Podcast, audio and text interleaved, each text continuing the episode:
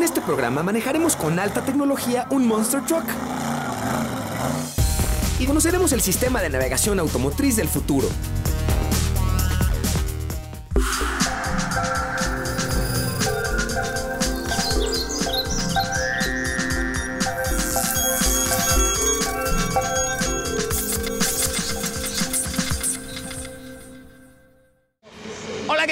Bienvenidos a Factor Ciencia. Yo soy Emilio Saldaña y en esta ocasión nuestro programa estamos realizándolo en NASCAR México. Vamos a hablar sobre ciencia y tecnología alrededor del automovilismo.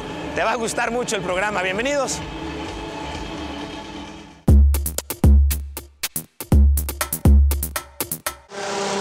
Vamos a ver un espectáculo en el que vehículos modificados luchan por sobrevivir en una accidentada pista.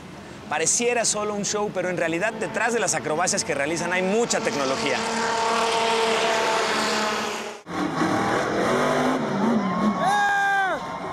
Los avances tecnológicos también ayudan a desafiar la ley de la gravedad. Es el caso de los Monster Trucks, que con 4 toneladas y media son capaces de realizar acrobacias en el aire y brindar un espectáculo para toda la familia. Esto se debe a que el acero de su carrocería cambió por fibra de vidrio. Algunos son creados por computadora. Miden 3.8 metros de altura y 3.7 de ancho. Tienen doble sistema de dirección y suspensión de alto impacto. Sus motores son fabricados a medida. Proporcionan unos 1.500 caballos de potencia. Son sobrealimentados y queman 10 litros de metanol por cada carrera de aproximadamente 80 metros. Sus llantas miden 1 metro 68 centímetros de altura y 109 centímetros de ancho. El diseño de cada una depende de la pista en la que correrá. Además, sus sistemas de suspensión no tienen los resortes de láminas flexibles de acero, sino que utilizan grandes amortiguadores. Cada llanta tiene instalada dos amortiguadores de 76 centímetros creados especialmente para este tipo de vehículos y se rellenan con aceite y nitrógeno. Así pueden llegar a su límite físico y saltar altos obstáculos a gran velocidad.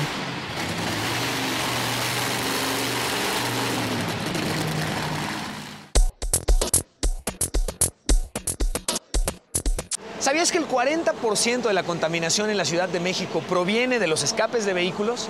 Es por ello que hacerlos cada vez más eficientes es un reto muy importante. Vamos a ver.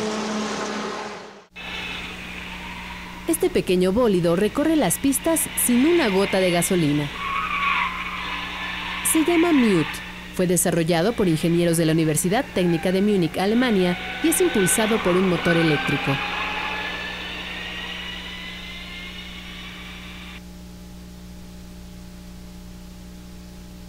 Quite efficient. That means we have quite small uh, tires on the car, and um, the because of the form, the outer form of the car, uh, it's also efficient in high speeds. So if you go over 100 k's, uh, it's still efficient and it doesn't waste that much energy. Tiene capacidad para dos pasajeros, alcanza 120 kilómetros por hora y cuenta con 20 caballos de fuerza que le otorga su pequeño motor de 15 kilowatts. En caso de emergencia, está equipado con una batería de zinc que genera energía mediante una reacción de oxidación de este elemento al entrar en contacto con el oxígeno del ambiente.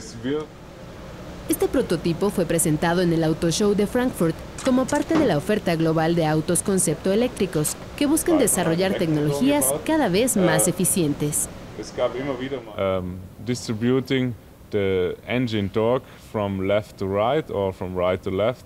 So if, if I'm going in a corner, um, the outer wheel is turned more and helps me to turn the car uh, in the corner. So that means uh, we can maximize the sta stability of the car and therefore also the drive security. That means so we are De acuerdo con sus desarrolladores, este vehículo podría producirse en serie en los próximos cinco años.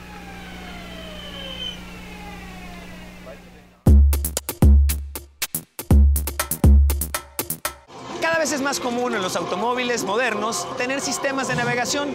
Sin embargo, el más impactante moderno sistema de navegación actual es en 3D. Vamos a ver. Este es el sistema de navegación automotriz del futuro. Mediante un innovador sistema en tercera dimensión, podrá filtrar información en tiempo real, hacer un perfil del conductor y sugerencias de destinos. Se trata de un navegador desarrollado por la compañía Audi e investigadores del Instituto Tecnológico de Massachusetts. Today's navigators in your car sometimes are frustrating. You know, you decide to take a different route and the navigator will keep on telling you, recalculating, please go back, and so on. So the question was, can you have somebody as a navigator that's more like a friendly companion? Somebody um, who's next to you in the car, knows where you want to go and tries to help you. El sistema consiste en un mapa interactivo en tres dimensiones que puede mantener al conductor actualizado con todo tipo de información, desde el tráfico hasta el estatus de sus amigos en Twitter. El navegador llamado AIDA reconoce los gestos de la mano y el usuario puede interactuar con él apuntando con el dedo. Remember the scenes when uh, back then when we were using paper cards, paper maps, and sometimes when you're alone in the car, you did this adventurous method of putting the map on the dashboard while you're driving, trying to follow that. Well, now while that's difficult because the map used to fall off from the dashboard, and that's the difficult bit. That's somehow what we're trying to achieve with AIDA, but in a more integrated way, bring the digital map where we can overlay information uh, closer to where we see the physical city. Si más de una persona conduce el mismo automóvil, el navegador automotriz del futuro puede reconocer el perfil del conductor y hacer sugerencias de destinos de acuerdo con dichas preferencias.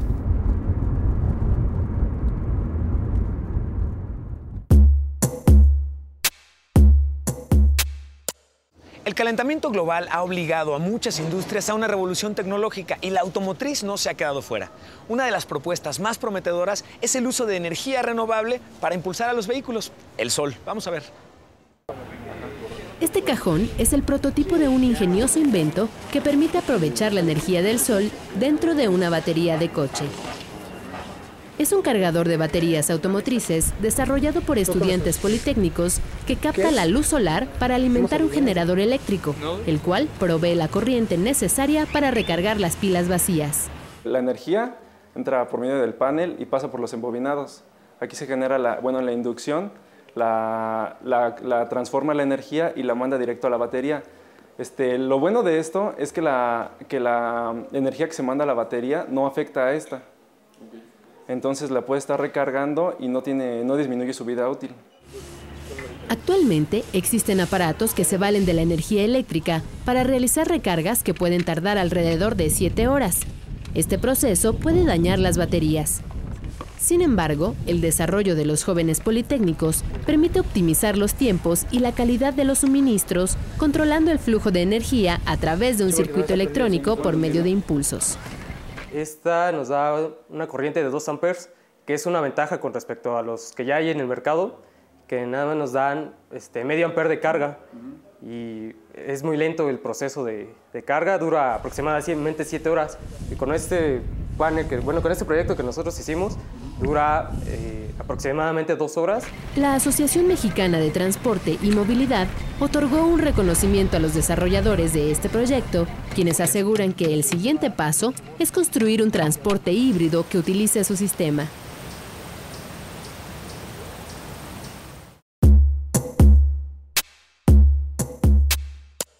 Continuamos en Factor Ciencia y estamos platicando ahora con Arturo Sánchez, jefe del equipo de mecánicos de SC Racing aquí en NASCAR. Arturo, gracias por platicar con nuestros amigos de Factor Ciencia. Tenemos muchas preguntas, pero creo que la primera y obligada es platíganos un poquito de las características y potencia que este tipo de coches desarrolla, Arturo. Ok, Emilio. Buenas tardes, antes que nada, buenas tardes a todos. Este, estamos eh, con un coche de un motor, 8 cilindros, con un desplazamiento de 350 pulgadas cúbicas, eh, con una relación de potencia de aproximadamente 300, 385, 390 caballos de fuerza y 428 libras de torque. En términos de velocidad, y hemos, es algo, un aspecto que hemos ido viendo el día de hoy en este programa de manera continua. ¿Qué hay alrededor de la seguridad? Porque hay mucho alrededor de la seguridad. Platíganos un poquito los aspectos de seguridad principales de este tipo de automóviles, por favor, Arturo. Bueno, eh, el, el, auto en sí es un chasis desarrollado específicamente para esta actividad deportiva. Está hecho de una manera compacta y es, podemos, eh, podemos llamarlo como fusible. ¿Por qué? Porque como los coches están en alto riesgo de tener contactos, entonces la seguridad de la persona que, que va en el interior pues es lo primordial, aquí es lo primero que se maneja. Ok, vamos a poner un ejemplo. En décadas anteriores, cuando los coches eran construidos con, con grandes chasis y, y muchas, este, mucho peso, con mucha lámina. Exactamente, se, se pretendía que, que, lo fuerte y lo robusto era lo que nos daba la resistencia. Pero entonces cuando un coche de esos impactaba, el, el golpe se trasladaba a la parte más débil, que en este caso es el cuerpo humano. Entonces muchas veces, aunque no podías apreciarlo, pero los golpes interiores generaban muertes, generaban lesiones, que, incluso no se veían luego luego. Con la construcción de este tipo de chasis se está logrando que los impactos sean absorbidos por el mismo chasis y que no vayan transmitiéndose, en este caso al piloto. Entonces el chasis está construido de esa manera. Un chasis muy seguro, propio para esta actividad. Muchas gracias Arturo Sánchez, jefe de mecánicos de SC Racing, por la oportunidad de platicar con nuestros amigos de Factor Ciencia. No, al contrario, muchas gracias a ustedes. Ahora sí que muy a gusto de haber estado conversando. Muchas gracias, pues te invito a que conozcamos más de la tecnología alrededor de estos automóviles. Vamos a ver.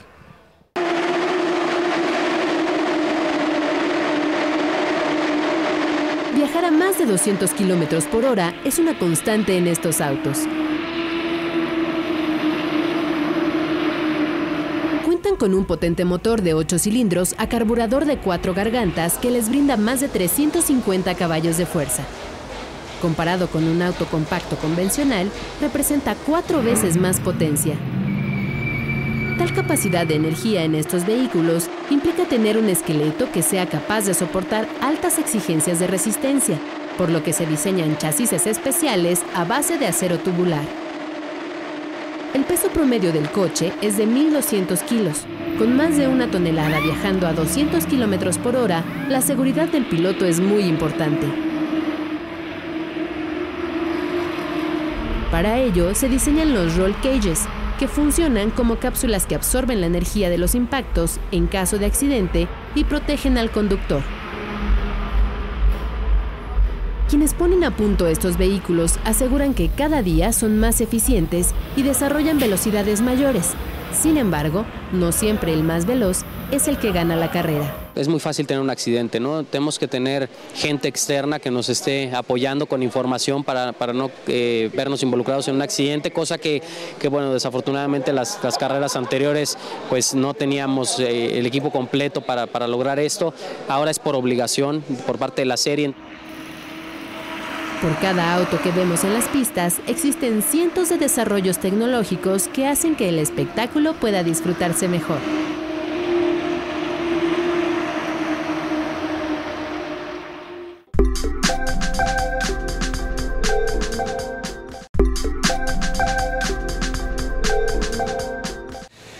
Platicando con Alejandro Suárez, director técnico de SC Racing, aquí en NASCAR México. Alejandro, gracias por permitirle a nuestros amigos de Factor Ciencia platicar y conocer acerca de lo que el mundo del automovilismo hoy nos presenta.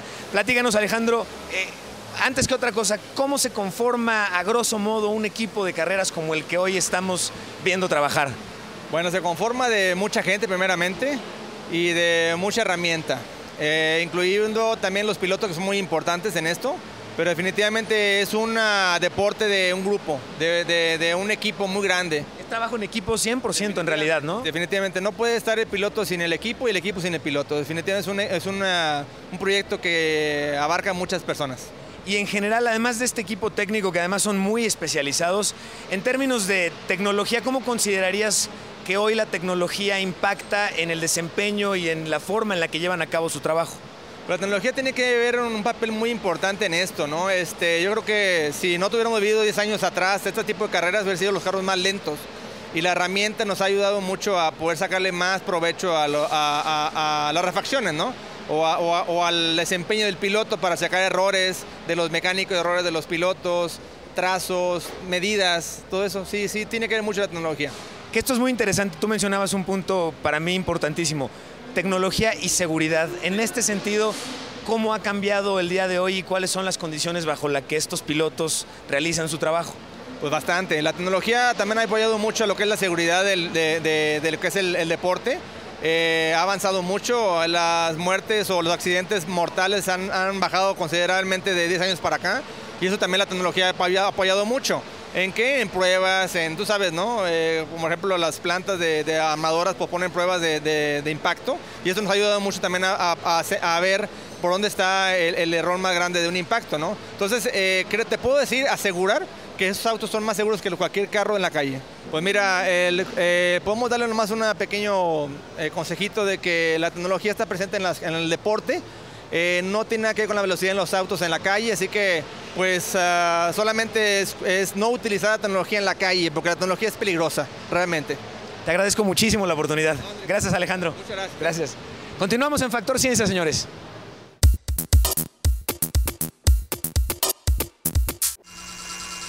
Este automóvil se puede conducir con el pensamiento. Lo único que tienes que hacer es sentarte y pensar hacia dónde quieres ir. Usando una diadema con sensores, Hendrik Matzke, estudiante de ciencias de la Universidad de Berlín, puede dirigir el vehículo utilizando únicamente sus ondas cerebrales. Una computadora a bordo detecta e interpreta los patrones bioeléctricos y los convierte en comandos que se utilizan para conducir el automóvil. Hier sieht man auf dem Bildschirm einen Würfel und der repräsentiert die Gedanken, die im Kopf ablaufen. Also man kann es steuern nach vorne zum Beschleunigen zurück aus dem Bildschirm heraus, bremsen wir ab und links und rechts ist halt die Lenkbewegung für das Fahrzeug.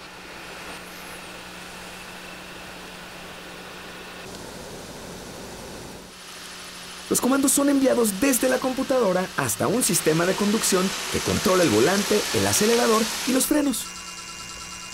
Este sistema aún no se encuentra en ningún vehículo del mercado, pero la tecnología está en desarrollo y sin duda será una de las características de los automóviles del futuro.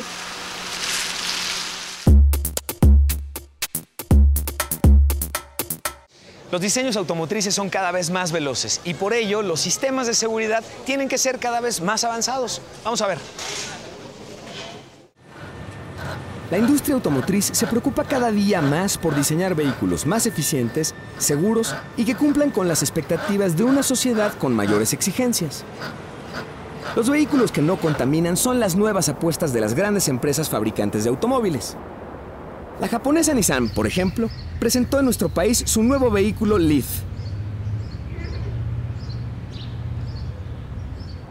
Aprietas el botón cero emisión. Es completamente eléctrico. Funciona con baterías que le dan hasta 160 kilómetros por cada recarga. El eh, manejo es eh, completamente propulsión eléctrica, no tiene ningún eh, otro motor, no tiene tubo de escape, no tiene emisiones de CO2 por lo cual es eh, cero emisiones, completamente limpio. 500 unidades empezarán a circular el próximo año en la Ciudad de México. Primero se emplearán como taxis y después iniciará su comercialización masiva.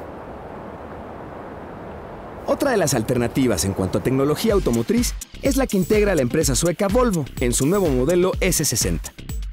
Ha perfeccionado una nueva tecnología de frenado automático que podría salvar miles de vidas.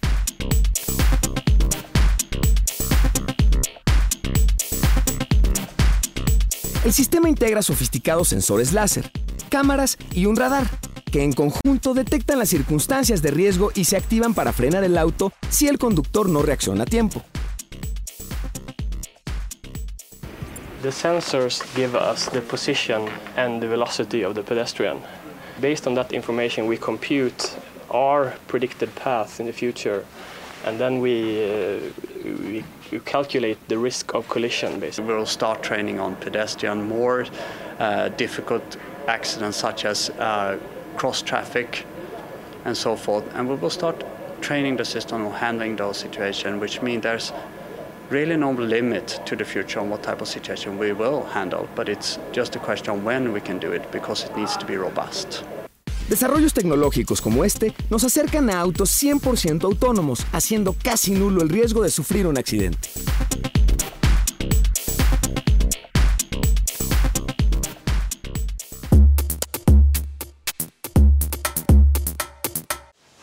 Para lograr que los autos sean cada vez más eficientes en el consumo de energía, todos los detalles son muy importantes. Las llantas no iban a ser la excepción, se diseñan pensando en el mismo objetivo. Todos los detalles son importantes para un vehículo, sobre todo si se busca convertirlo en una máquina amigable con el ambiente. Es el caso de estas llantas que poseen un factor de última generación. El diseño de sus materiales las hace rodar con mayor ligerencia y reducir el consumo de combustible entre 10 y 20%. La realidad es que la resistencia a rodamiento siempre existirá. Eh, sin embargo, las nuevas tecnologías buscan disminuir esa resistencia a rodamiento para eliminar la fricción y que esta fricción nos permita que el avance del vehículo sea mucho más, más suave, sin tanta fuerza, que el motor del vehículo no se fuerce y obviamente que consuma menos combustible. Las diseñó la empresa estadounidense Bridgestone. Es un desarrollo que además de obtener 5% de sus componentes de reciclaje, está basado en nanotecnología, el entramado de sus materiales genera una reacción molecular que facilita el desplazamiento del vehículo. Para que funcionen con eficiencia, es importante mantener la presión del inflado correcta. Permite que las moléculas no se froten generando calor, sino que sean más dispersas. Estas moléculas con esta nanotecnología que nosotros tenemos hace que la llanta trabaje más fría y desde luego que este rozamiento no produzca el calor que se ve transformado en pérdida de energía. ¿no? La empresa se ha asociado con armadores de vehículos ecológicos como Toyota y Nissan para incorporar sus llantas y garantizar un correcto desempeño energético de sus máquinas. Este es un ejemplo de cómo es que esta industria rueda hacia un futuro más sustentable.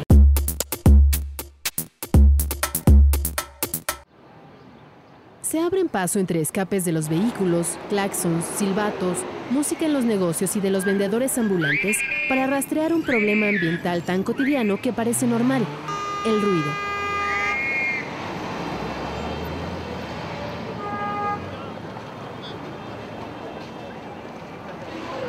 La curiosidad y el gusto por la tecnología de este grupo de investigadores del Instituto Politécnico Nacional los llevó a desarrollar un sistema innovador con el que el gobierno de la Ciudad de México ha logrado monitorear desde hace un año 10 puntos estratégicos del centro histórico y así corrobora que este lugar se llena de ondas sonoras nocivas para la salud.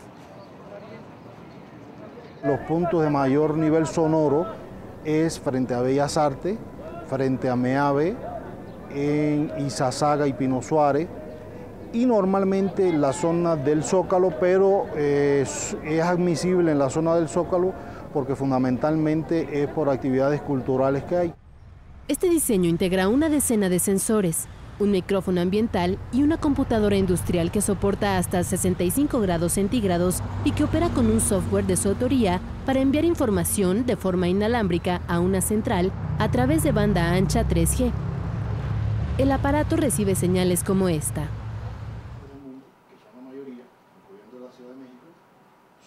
La norma mexicana considera inofensiva para la salud una frecuencia sonora inferior a los 68 decibeles durante el día y 65 en la noche.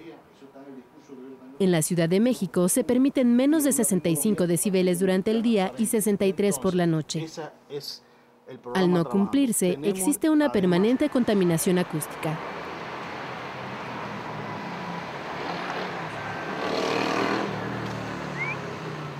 Creo que es de orden, es de educación y de que muchas veces no se respetan las leyes y las normas establecidas. En el ser humano en sí siempre hay problemas de ruido y actualmente eso se considera un problema ambiental por las afectaciones que tiene a la salud y al, bienestar de las personas. El ruido nos afecta a los seres humanos tanto biológica como psicológicamente. Inclusive, por ejemplo, biológicamente nos afecta la presión arterial, nos afecta incluso, por ejemplo, las personas que sufren problemas cardíacos se ven más afectados su presión arterial. 77, 77 y eso llega a aumentar. Sin embargo, a partir de que la Ciudad de México dispone de esta tecnología, ha cambiado algunas cosas en la zona centro y que han permitido reducir en promedio 10 decibeles en la zona. Cifra importante, pero aún insuficiente. Se han cambiado la circulación de algunas vías, se ha reducido el comercio ambulante, eh, las autoridades que controlan el tráfico le hacen fundamentalmente con señas y solo en casos críticos usan el silbato. Por lo tanto, sí ya se ve un efecto positivo. Con la finalidad de que esta tecnología coseche más éxitos, los investigadores diseñan una segunda versión que supere sus capacidades. Trabajan en un programa con algoritmos que además de reportar los niveles de ruido, identifiquen las diversas fuentes que lo provocan. Esta investigadora ha obtenido resultados importantes. De una señal general como esta,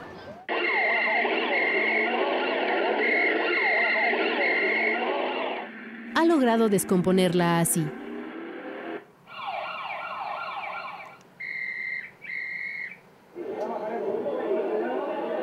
Qué cantidad acústica nos está aportando el tráfico, el murmullo de la gente, las actividades comerciales, los silbatos. Esto para poder saber qué medidas se van a tomar para poder reducir la cantidad acústica que existe, por ejemplo, aquí en el centro histórico. También trabajan en reconocer la trayectoria del ruido, identificar cómo se desplaza en las calles y la fuente que lo genera. El objetivo es eventualmente identificarlo en tiempo real. Este investigador creó un modelo que a partir de solo dos sensores de sonido puede reconocer la trayectoria del despegue de un avión en el aeropuerto de la Ciudad de México. A partir de un punto, optimizando esos recursos, se puede, se puede generar un mapa de ruido y entonces tener una descripción de la zona. El nuevo sistema además podría tener visión. Esta joven investigadora diseña la plataforma que permitiría monitorear la fuente del sonido. Se basa en un sistema de circuito cerrado que integraría la formación sonora para identificar un punto específico. Potencializamos sus características e incluimos nuevas como son el reconocimiento de algún patrón relevante. En este caso, bueno, sería el tráfico, eh, la cantidad de automóviles o, por ejemplo, bueno, la fuente de cuál es el tráfico, si hubo algún accidente. Esta tecnología tiene un costo 80 veces menor que los comerciales. Así, los politécnicos se preparan para obtener una nueva tecnología innovadora que permita mejorar el ambiente sonoro en la capital del país y eventualmente en otras zonas de México.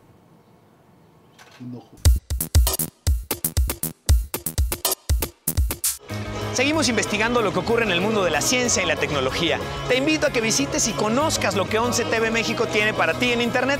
Yo soy Emilio Saldaña y nos vemos en el próximo Factor Ciencia.